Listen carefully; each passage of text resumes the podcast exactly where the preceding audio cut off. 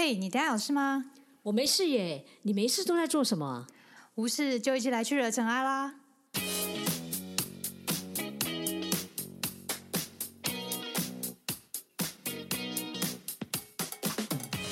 我是 d o r n，我是 Cindy，欢迎来到无事惹尘埃。大家好，我是 d o r n。哎，有没有觉得刚刚有一阵空白呢？哦，那不是我不小心不讲话，是因为今天是我自己录制。因为之前都是会跟 Cindy 一起录制，那我们最近想要尝试新的单元，就是我们要尝试用各自录制的方式来做节目。那为什么有这样的考量呢？一来就是想想我们也有参考别人节目啊，然后他们也是也有双人主持跟单人主持的进行的方式。那我们又想要尝试这样的方式，相对来说，这样子对我们来说，呃，时间运用上面也是比较，嗯，独自能运用，就是不一定要等到两个人都有的时间，我们就可以一起录制。所以这也是不同的尝试。虽然是不同录制，那针对同样主题，或者是针对不同的主题，各自录制都会尝试看看。希望大家对于我们这样新节目的改变呢，如果有什么新的想法，都欢迎分享给我们哦。我们接下来下来要讲我们今天的主题，就是吴若权的书《先放手再放心》，它的副标是我从心经学到的人生智慧。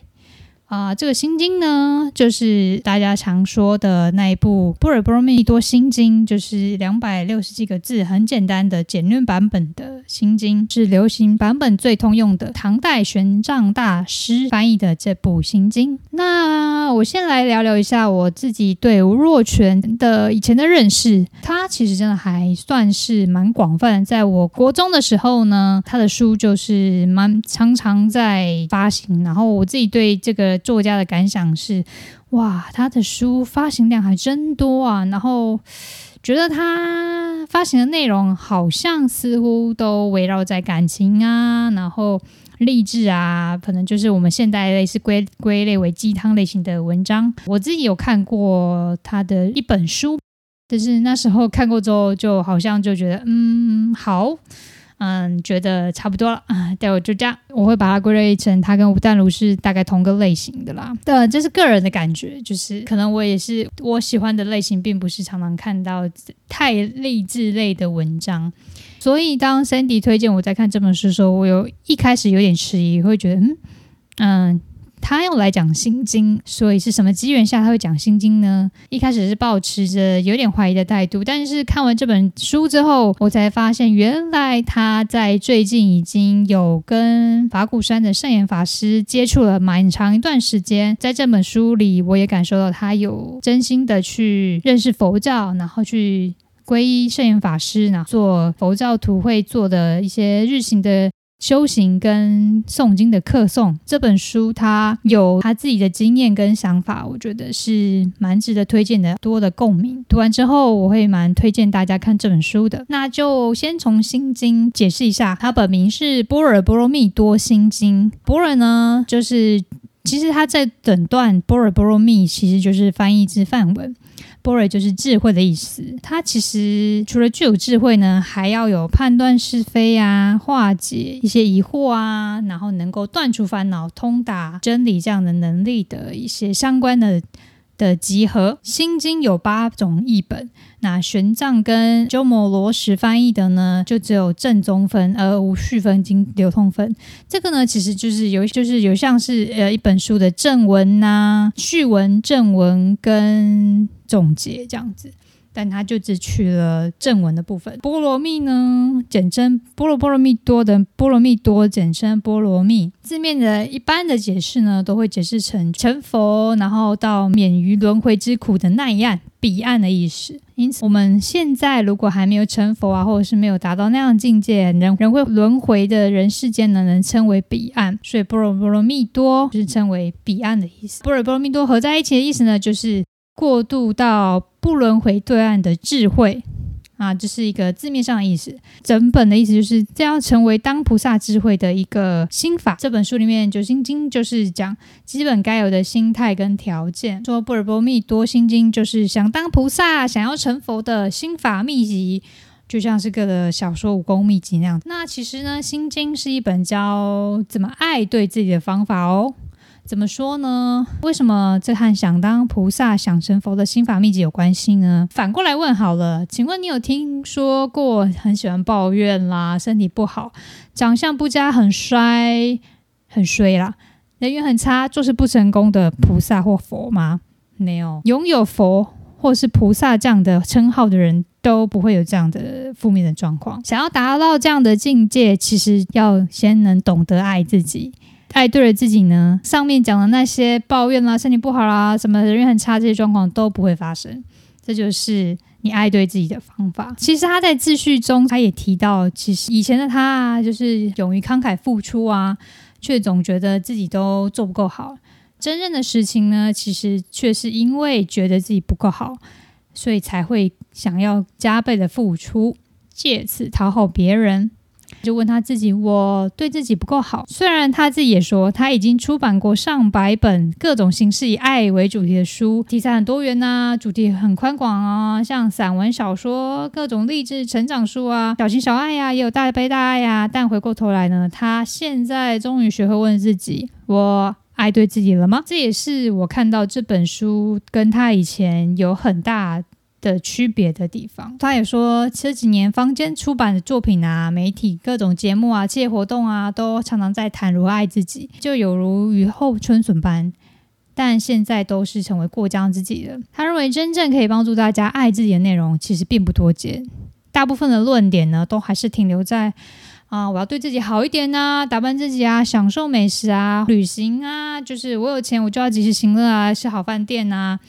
住好地方啊，然后要先爱自己，他才会爱别人。但是比较少分享如何向内出发的一种爱自己的方式。这样的方式呢，其实就是找到自己的天赋，在探索更深层的生命的意义和价值之后呢，要先学会肯定自己，最终愿意为众生再度放下自己。这是他在秩序中，他对爱自己这这个主题呢更深。定义就像我之前说的，就是这本书发现他跟圣严法师亲近之后呢，归于法师学习。这本书其实就是学习《波尔波罗蜜多心经》的体悟分享。他说，真正的爱自己，并非锦衣玉食，即是享乐。而是认真活在当下，时时刻刻觉察。所以我们要怎么做到这样的心境呢？心经就是达到如此境界的秘籍哦。心经它并不只是一部佛学的经典，而且是可以普遍应用到日常的实用智慧。其实很多人都觉得心经啊博大精深啊很难读懂啊。好啦，其实我一直到看了他本书，他有一句一句详细的介绍，我也是才更详细认识《心经》每一字每一句它所代表的意思，真的会觉得哇，很很博大精深。它也有可以应用在日常生活中，从大到小的应用，它也可以从小到大的地图方向的蓝图的去遵循它，所以它是一本可以流传到这么广这么久，是有它的原因的。接下来我会对这本书做一些我几段觉得还蛮有感觉的分享。上心经大家应该嗯，即使没听过，可能也可以去网络上查一下。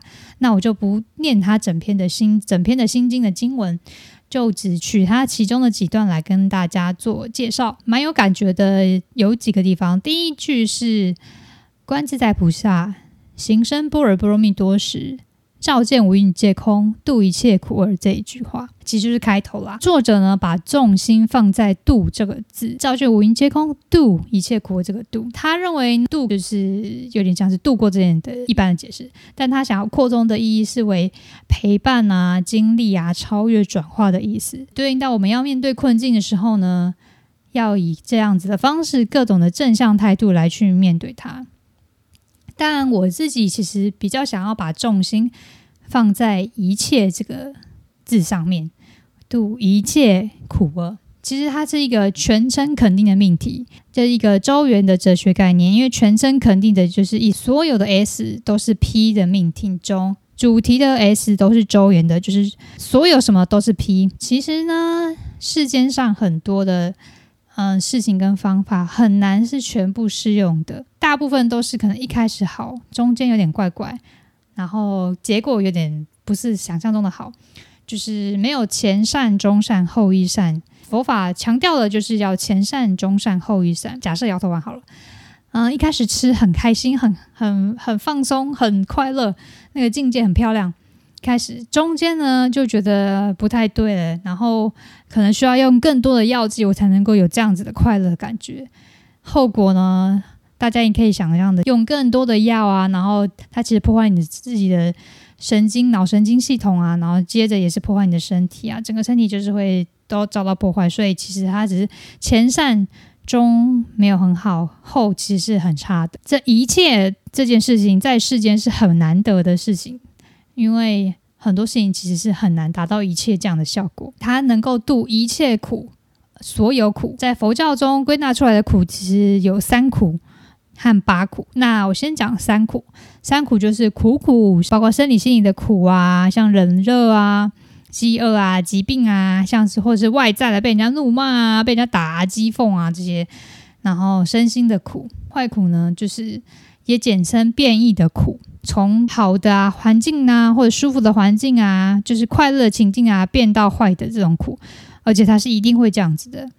比如说，对所爱的人或物啊发生了变化、破坏、死亡的苦恼。以宠物来说好了，它一定会有它的生跟死，或者是可能会跑掉啦、不见啦，或是被人偷啦。它一定会从好的变到不好的，一定会有坏掉的一天这样的状况。嗯，像类似机器也都会有这样的状况。不可能有机器做出来是永远不坏掉的，这就是个坏苦。所谓乐极生悲的意思就是这样。再来就是行苦，这个行呢，其实有点那种行云流水的意思，就是行嘛，就是流变的意思，就是受无常变化的苦恼，就叫做行苦。因为所有的事情啊，刹那变化啊，无没有一个安住的。最终极来说呢，就是人生老病死的轮回之苦，它能度一切这样的苦，觉得。他一开头就说出它的功效是很厉害的一件事，照见五蕴皆空，度一切苦厄。讲到怎么离苦呢？学习如何离苦，它其实不是抗苦。就像之前我们在奇异博士那集里面有说到的，古一法师说，恶无法消灭，只能共处。日常生活的比喻呢，像是假设把心比喻为环境好了，把苍蝇比喻为烦恼。就如果你每天把你家里环境打扫得很干净呢，苍蝇就不会来了。所以就是远离苍蝇。那如果你忽略保持你的环境整洁啊，水果吃完没有包起来啊，然后可能就在烈日下面太阳发晒，它就是会有一些恶臭啊。你花很多时间去跟苍蝇奋斗，然后你还要花时间可能扑灭它，你要喷一些嗯蚊子药啊，什么苍苍蝇药啊什么的，你自己可能也闻到那些杀虫剂的味道。但是苍蝇还是春风吹又生，你自己最后也是打到没力气了。自己感叹的说：“苍蝇怎么赶都赶不走。其实你越是害怕驱赶，它就越和你纠缠。做的很简单，就是回到自己内在环境，清洁，把它整理干净，不藏污纳垢，苍蝇、蟑螂、小虫就不会靠近了。这就像是那些烦恼就不会靠近，因为你越是对抗，你越是花力气。第一部分我觉得还蛮有感觉的，就先分享到这儿，再来讲第二部分。”第二部分呢，其实是讲波尔波密多这件事情，在《心经》的经文中有提到三次，蛮重要的。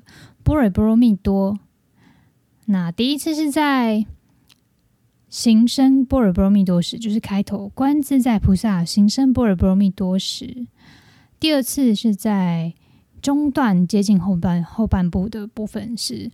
菩提萨多依布瑞波罗蜜多故，心无挂碍故，无挂碍故有恐怖。后面那一段，那最后一次是第三次，三世诸佛依般若波罗蜜多故，得阿耨多罗三藐三菩提。这三次有什么不一样呢？其实我自己在之前看经文的时候，我只知道就是很多次布瑞波罗蜜多故，可是我没有。进一步去思考它在这三次出现的时机，大家所代表的意思。接下来我就来跟大家做介绍。第一次呢，它就是以勉励众生从人生观的角度，以五蕴皆空而自觉的方式，来达到心生般若波罗蜜多时的一种状态。第二次呢，它是以勉励菩萨修行的方式，可以得到就近涅槃的正悟之国。菩提萨多伊波罗蜜多故，所以呢，它其实是修成佛的第二个阶段来说。第三次是指佛陀的修持，已经得到阿耨多罗三藐三菩提的最终境界，来当做大家崇高目标的要望。佛陀其实一种音译，也叫做浮屠不道。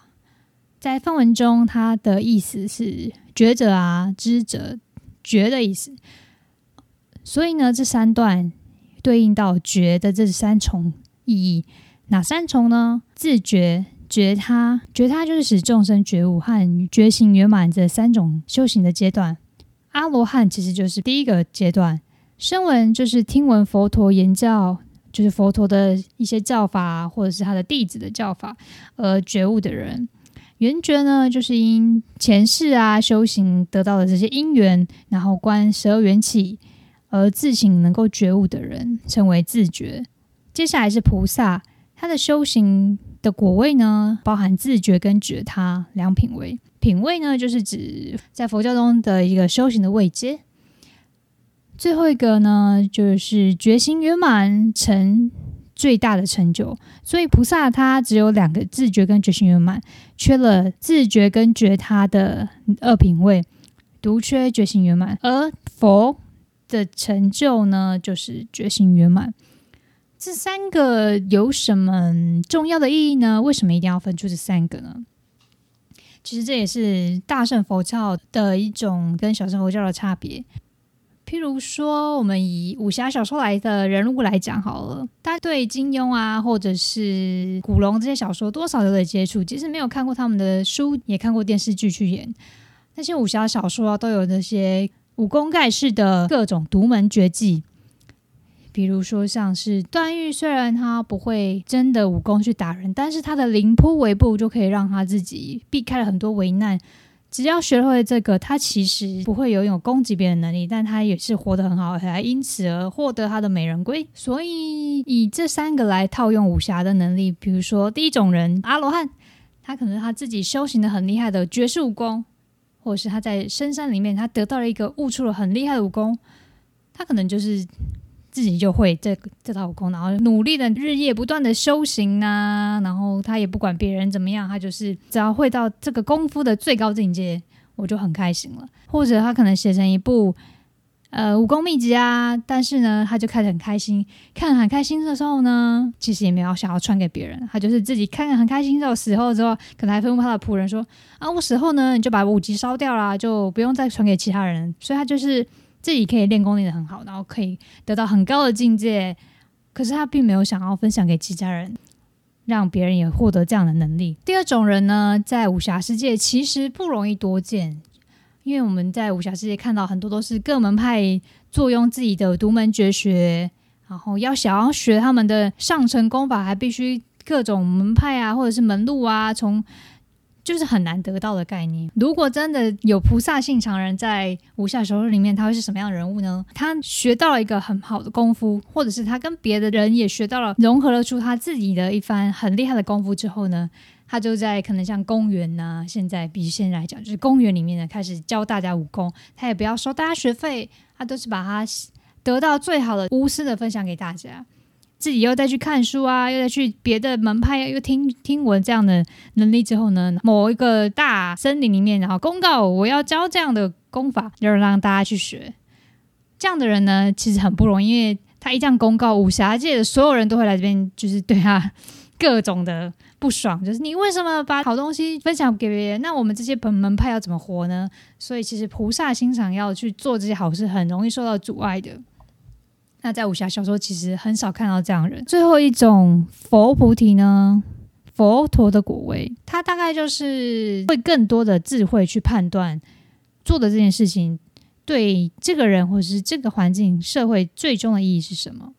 那如果以我们自己来看看，第一个是比较容易达到，你只要自己好，你不用管别人的好不好，把自己管好，当然对世界也是有贡献。就是这个环境，你把自己管好，基本上你也不会做太多污染环境啊，或者是对别人不好的事情，它也是一个很好的品德。接下来，菩萨他是自己好之外，他也会帮助别人，他希望看到别人也跟着好起来。不仅要有有好的能力，然后他也愿意去分享给别人，让别人也一起成长。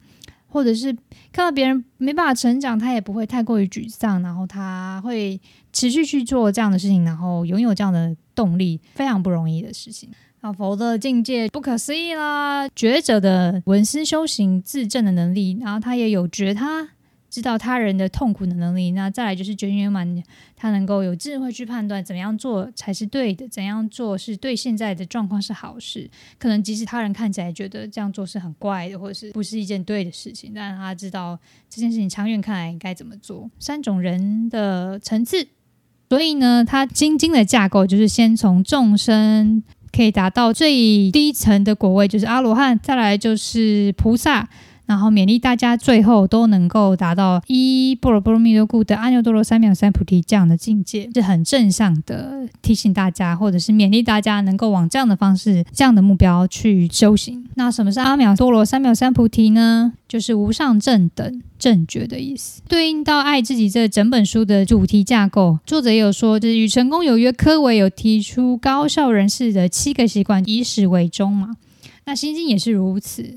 以阿耨多罗三藐三菩提鞭策自己，有的人会觉得哇，这个境界太高了，自己可能穷尽一生，甚至三世都达不到，连穷尽的八世、几世都可能达不到。但是呢，最简单的呢，其实就从喜欢自己、肯定自己，然后愿意祝福自己呢，积极体认到无常才是正常的事情。学习菩萨的慈悲跟佛陀的智慧，给自己最深的祝福。要知道呢，佛陀也有给你，还有给其他一般的世间人都有很大的祝福跟鼓舞。为什么呢？我们可以从最后一段可以得知，最后一段讲的是什么呢？有一段话叫“揭谛揭谛，波罗揭谛，波罗僧揭谛，菩提萨婆诃”，这也是梵文的音译。接地接地呢，其实就是去啊去啊的意思。波罗接地到彼岸的意思。波罗僧接地多了一个僧的意思，就是大家众生的意思。大家都到彼岸去啊。